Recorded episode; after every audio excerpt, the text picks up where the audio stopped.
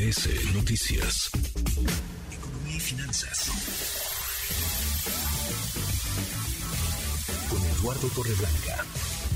Lalo, qué gusto, qué gusto saludarte, ¿cómo estás? Igualmente, Manuel, me da mucho gusto, como siempre, saludarte y poder saludar al público que nos escucha. Muy buenas tardes. Buenas tardes. Lalo, trascendí ayer por la tarde-noche un arreglo y un acuerdo entre el gobierno, el presidente López Obrador y Grupo México por este asunto de Ferrosur que no es expropiación, dicen el gobierno federal, es una ocupación eh, temporal, lo que sea que eso signifique, pero nada oficial a lo todavía. Pues sí, eh, nada oficial. Lo cierto es que, bueno, encuentran espacios aparentemente de una negociación que impondría un, digamos, un, un daño estimado por la eh, empresa de 7 mil millones de pesos pero lo que parece ser más importante es el hecho de que se le complica a Germán Larrea el hecho de poder eh, accesar al banco de Banamex, que le traía ganas en su estrategia empresarial, finalmente no lo logra en virtud de que el banco estima que ya ha sido muy complicada la intentona y prefieren ir por una oferta pública inicial, un asunto que podría concretarse el año próximo y que aprovecharían lo que resta del año para poner en orden las cosas, separar los negocios para poder proceder a la oferta pública inicial ya en el 2025 y obtener mejores ingresos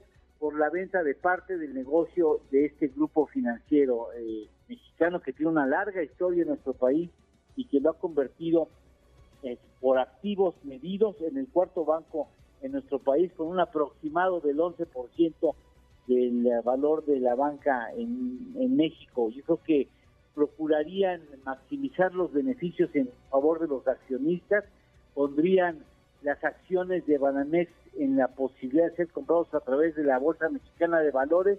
Ahí, pues tú, yo, quien tenga dinero, quien tenga recursos y tenga intenciones, pudiera convertirse en socio de alguna manera eh, de este grupo financiero. Y me parece que es una decisión correcta luego de que se había complicado demasiado la operación, ya tenía más de un año y la verdad es que ya estaba muy viciado el proceso y consideraron, supongo, que lo que obtendrían por lo que ofrecían los mexicanos no llenaba sus expectativas, así que pondrán grupo de acciones en la bolsa en 2025 para quien quiera anotarse, incluido el, el, el gobierno federal, si le siguen teniendo ganas al asunto, pues estaría que se formen, ¿no? Y que eh, pues hagan las cuentas para ver si les alcanza, ¿no?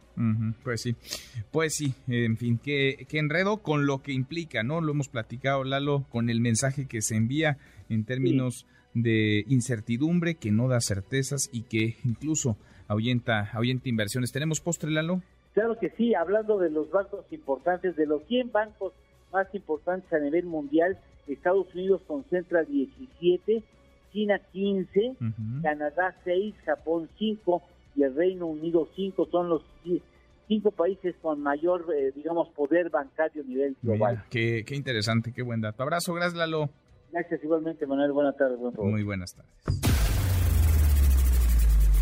Redes sociales para que siga en contacto: Twitter, Facebook y TikTok.